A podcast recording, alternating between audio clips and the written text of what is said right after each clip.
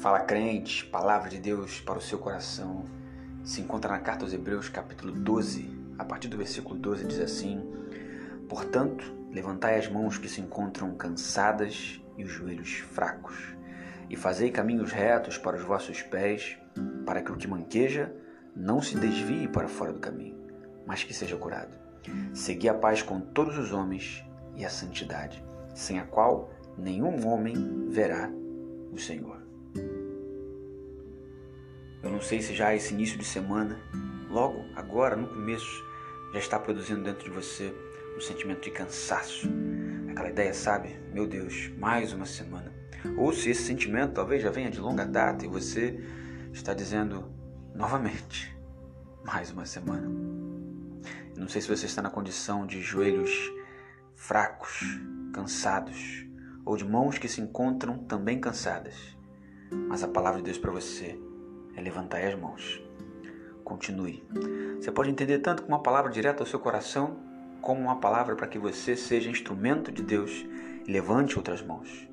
Na sequência do capítulo famoso sobre os heróis da fé, o escritor aos Hebreus chega então concluindo, falando, portanto, trazendo para nós a importância da correção.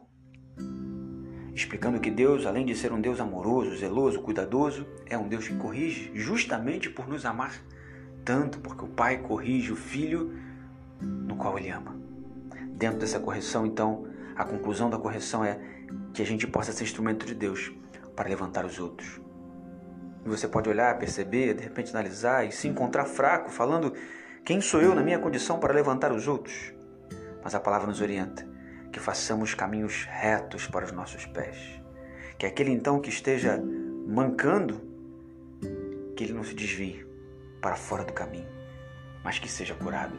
Deus nos convida na manhã desse dia para sermos instrumento de cura para a vida das outras pessoas.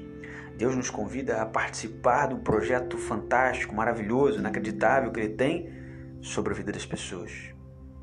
Então Ele diz: segui a paz com todos os homens e a santidade, sem a qual nenhum homem verá o Senhor. Quer ver Deus? Quer encontrar o Senhor? Quer de fato ter intimidade e relacionamento com Deus? Seguir a paz com todos os homens e a santidade e a separação e o afastamento não das pessoas, mas daquilo que não agrada a Deus. Ao afastar-se daquilo que não agrada a Deus, cada vez mais você se aproxima do melhor lugar onde você pode e deve estar, que é o centro da vontade de Deus. Que você seja então como aquele que ajuda o que está cansado, que levanta o que está caído, que se disponibiliza para ser suporte àqueles que querem desistir no meio do caminho, e não aqueles que empurram os outros para que a queda seja mais clara, constante e mais rápida. Percebendo alguém na beira do caminho, que você não deixe ele se desviar, mas se aproxime. Seja palavra de paz para a vida dessa pessoa, seja instrumento de cura para a alma dessa pessoa que Deus nos abençoe de forma poderosa através dessa palavra que é viva e eficaz. Em nome de Jesus.